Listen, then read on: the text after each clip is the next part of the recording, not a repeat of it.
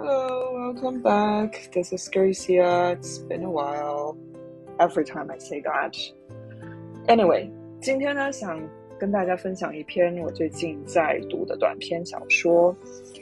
这本书叫做《What We Talk About When We Talk About Love》，作者是 Raymond Carver。看到目前为止呢，我最喜欢的这一篇叫做《I Could See the Smallest Things》。 Without further ado, let's read. I was in bed when I heard the gate. I listened carefully. I didn't hear anything else, but I heard that. I tried to wake Cliff. He was passed out, so I got up and went to the window. A big moon was laid over the mountains that went around the city. It was a white moon and covered with scars. Any damn fool could imagine a face there. There was a light enough so that I could see everything in the yard lawn chairs, the willow tree, clothesline strung between the poles, the petunias, the fences, the gate standing wide open. But nobody was moving around. There were no scary shadows. Everything lay in moonlight, and I could see the smallest things. The clothespins on the line, for instance. I put my hands on the glass to block out the moon. I looked some more, I listened, then I went back to bed. But I couldn't get to sleep. I kept turning over. I thought about the gate standing open. It was like a dare. Cliff's breathing was awful to listen to. His mouth gaped open his arms hugged his pale chest. He was taking up his side of the bed and most of mine. I pushed and pushed on him, but he just groaned. I stayed still a while longer until I decided it was no use. I got up and got my slippers. I went to the kitchen and made tea and sat with it at the kitchen table.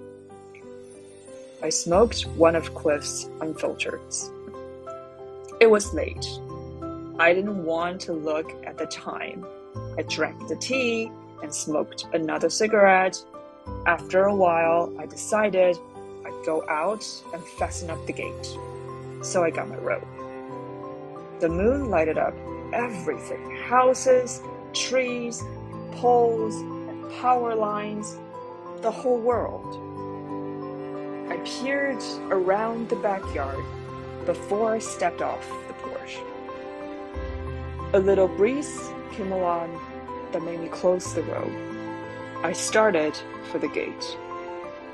There was a noise at the fences that separated our place from Sam Lawton's place. I took a sharp look. Sam was leaning with his arms on his fence. There being two fences to lean on, he raised his fist to his mouth and gave a dry cough. Evening, Nancy, Sam Lawton said. I said, Sam, you scared me. I said, What are you doing up? Did you hear something? I said. I heard my gate unlatch. He said, I didn't hear anything. Haven't seen anything either. It might have been the wind. He was chewing something. He looked at the open gate and shrugged. His hair was silvery in the moonlight and stood up on his head. I could see his long nose, the lines in his big, sad face. I said, What are you doing up, Sam? and moved closer to the fence. Want to see something? he said. I'll come around, I said. I let myself out and went along the walk. It felt funny walking around outside in my nightgown and my robe. I thought to myself that I should try to remember this walking around outside like this. Sam was standing over by the side of his house, his pajamas way up high over his tan and white shoes. He was holding a flashlight in one hand and a can of something in the other.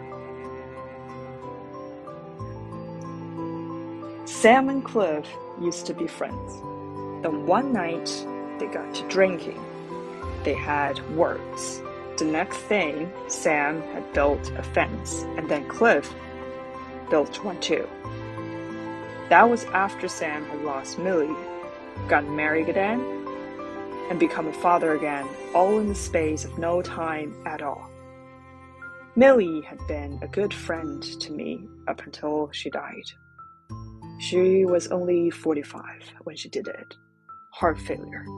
It hit her just as she was coming into their drive.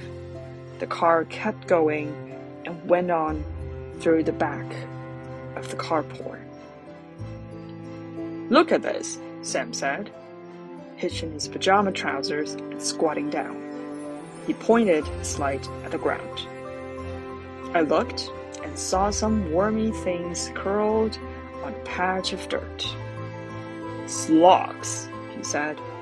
I just gave them a dose of this, he said, raising a can of something that looked like Ajax. They are taking over, he said, and worked whatever it was that he had in his mouth. He turned his head to one side and spit what could have been tobacco. I have to keep at this to just come close to staying up with them. He turned his light on a jar that was filled with the things.